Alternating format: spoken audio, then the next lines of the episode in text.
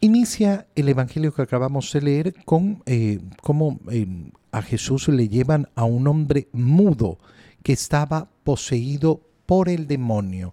Es decir, se nos presenta esta mudez de este hombre no como un efecto de una enfermedad física, sino que se trata de una afectación espiritual.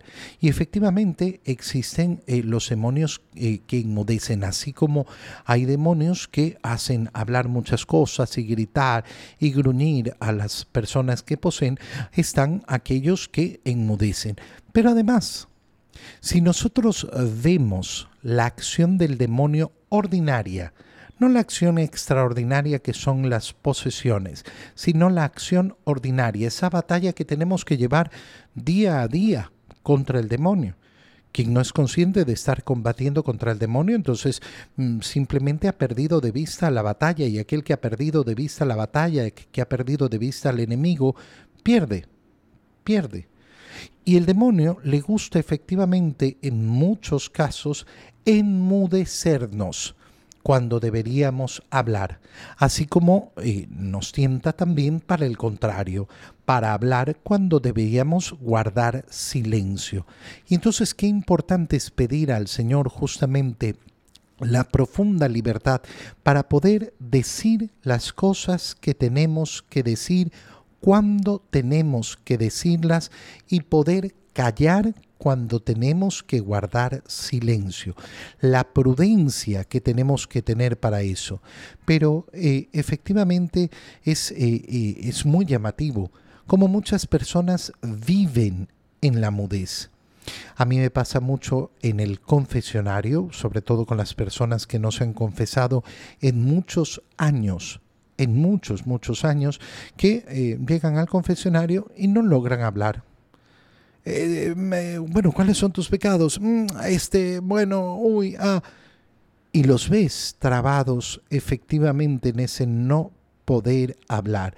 En ese momento yo lo que generalmente hago es una oración eh, invocando esa palabra que usó el Señor para abrir los labios del mudo, efeta, para eh, pedir por esa persona que está confesándose para que pueda abrir los labios y confesar.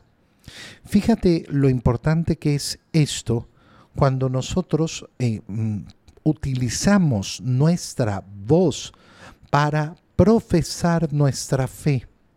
Por eso cuando recibimos los sacramentos, por ejemplo, voy a bautizar a mis hijos, es importantísimo que los padres y los padrinos hagan sus renuncias y su profesión de fe de manera clara, no como mudos, yo en los bautizos, por ejemplo, tengo que recordarle siempre, papá, papás, padrinos, no, no queremos pollitos, nada de pío pío. Pronunciar claramente, sí renuncio, sí creo.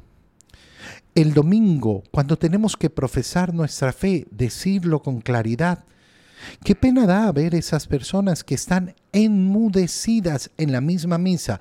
Digamos juntos, fieles a la recomendación del Salvador, Padre nuestro. Pío, pío. ¿Qué pasa ahí?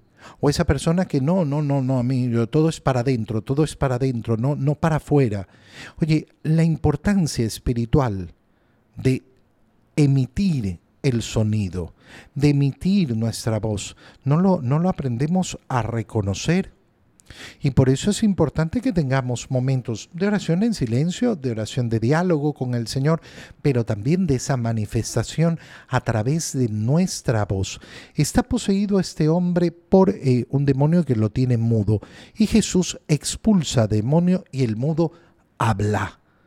Y la multitud se maravilla. Nunca habíamos visto algo semejante en Israel expulsa a los demonios, eh, dicen los fariseos, por autoridad de los príncipes de los demonios. Vemos eh, cómo San Mateo simplemente dice lo que, eh, eh, lo que dicen los fariseos, sin entrar en la polémica que vemos en los otros evangelios sinópticos, donde el Señor les responde, ¿cómo pueden decir una locura semejante? ¿Cómo puede ser que yo expulse a los demonios con el poder de los demonios? Significa que el reino de Satanás está dividido. Jesús recorre todas las ciudades y los pueblos enseñando, predicando el Evangelio del reino, anunciando la buena eh, noticia, curando toda enfermedad y dolencia. Eh, y al ver a las multitudes se compadecía de ellas. Por tanto, la acción de Jesús se muestra inmediatamente como contraria a aquello que están diciendo los fariseos. No, este expulsa a los demonios con el poder de los demonios predica el Evangelio, sana a los enfermos, se compadece de la gente. Eso no es la acción del demonio. Esa no es la acción del demonio, es una acción constante de bondad, de preocupación. Y se compadece eh, de las multitudes porque estaban extenuadas y desamparadas como ovejas sin pastor. Es decir, Jesús ve cuánta necesidad hay en el corazón humano. Y hoy sigue siendo exactamente igual. Sigue siendo exactamente igual o podemos decir es todavía mayor la necesidad que hay en el corazón humano, la necesidad de sanación, la necesidad de escuchar la palabra de Dios. Y entonces las palabras que vienen a continuación son palabras importantísimas. ¿Por qué? Porque Jesús le dice a sus discípulos, la cosecha es mucha y los trabajadores pocos.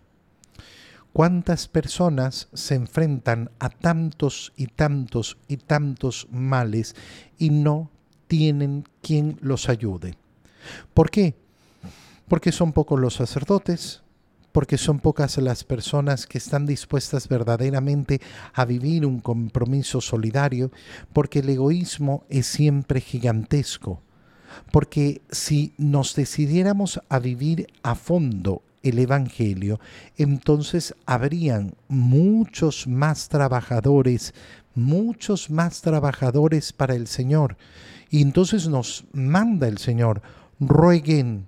¿A quién? Al dueño de la mies.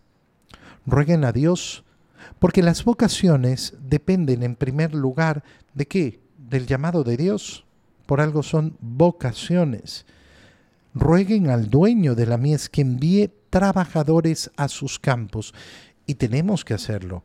Tenemos que tener una constancia permanente en esa oración por vocaciones sacerdotales, por vocaciones religiosas, pero también por vocaciones matrimoniales, verdaderas vocaciones matrimoniales, no esas de mentirilla, no esas basadas en el sentimentalismo, sino en el deseo profundo de atender el llamado del Señor.